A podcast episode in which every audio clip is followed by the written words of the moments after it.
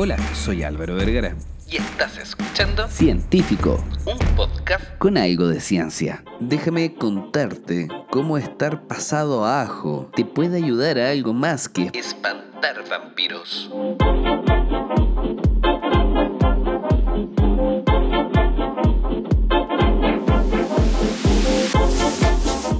El ajo es algo más que un simple condimento. Tiene propiedades medicinales y muchas culturas lo consideran sumamente especial. Más allá de su sabor y aroma, lo consumen de manera cruda, añeja, incluso acompañado con leche, esperando que genere algún efecto beneficioso. Lo interesante de todo esto es que existe un gran número de investigaciones que hablan sobre las propiedades medicinales del ajo. Porque aunque no lo creas, Tomar o comer ajo puede beneficiar la salud cardiovascular, la vitalidad física, sexual, la cognición y la resistencia a infecciones. También tiene algunas propiedades anti-envejecimientos. el ajo crudo o añejado Reduce de manera confiable el colesterol total y las lipoproteínas de baja densidad, lo que denominamos el LDL o el colesterol malo. El tiempo que aumenta también las pro- lipoproteínas de alta densidad, o el HDL, un colesterol protector para el corazón. El ajo también proporciona una variedad de propiedades anticancerígenas, pareciera ser. Comer ajo al día, estamos hablando de 10 gramos o más, se asocia con un riesgo significativamente reducido de cáncer de próstata, colon y estómago.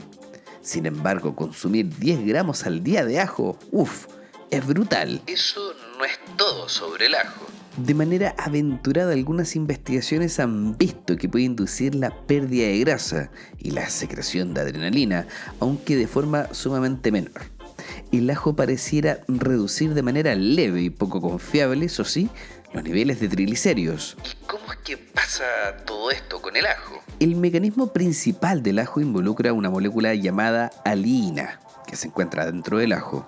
Cuando el ajo se altera físicamente al masticarlo, cortarlo en rodajas o triturarlo, libera el metabolito de la alina, llamado alicina. La alicina se convierte en una variedad de compuestos que contienen azufre soluble en agua y grasa. De hecho, estos compuestos son tan volátiles que emiten sulfuro de hidrógeno, que es parte del inconfundible olor, sabor y quedar pasado ajo. ¿Hediondo a ajo o hediondo a sulfuro? No hay mucha diferencia. al aprovechar el sistema de señalización del sulfuro de hidrógeno. El ajo relaja los vasos sanguíneos y proporciona una variedad de beneficios para la salud. El ajo también utiliza el sistema de señalización de sulfuro de hidrógeno para ejercer algunos efectos que podríamos denominar anticancerígenos. Entonces nos ponemos a comer ajo. El ajo se puede tomar o consumir de diferentes formas.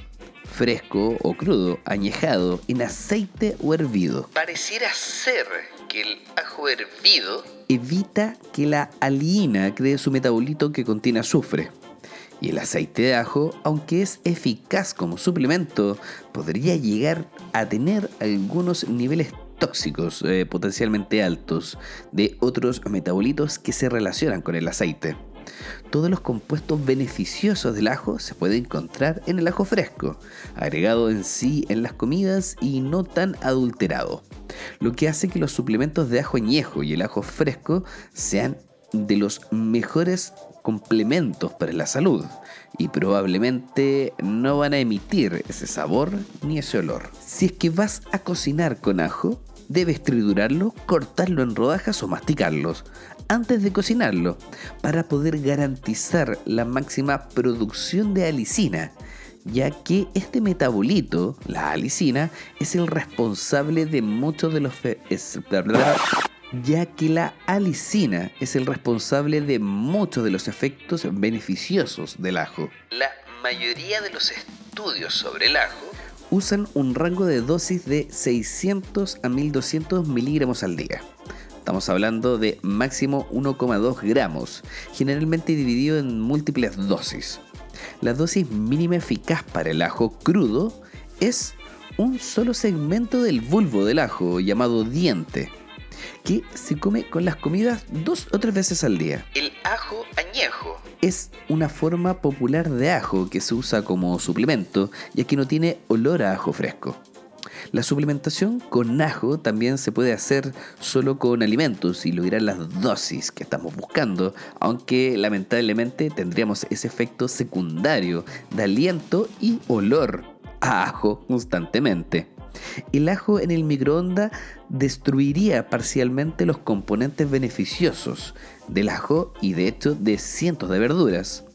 Pero asar a la parrilla o asar no debería estar dañando los compuestos bioactivos de las verduras, en especial del ajo. Siempre que el ajo se corte en rodajas y se triture de antemano, nos va a ayudar a liberar este compuesto activo.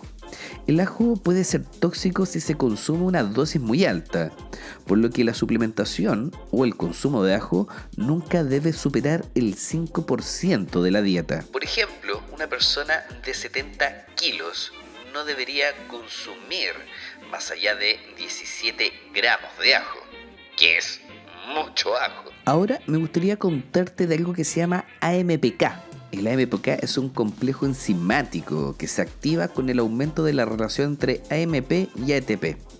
ATP es adenosín trifosfato, o sea, una molécula de adenosina con tres fosfatos, y es la molécula fundamental de energía del cuerpo. ATP.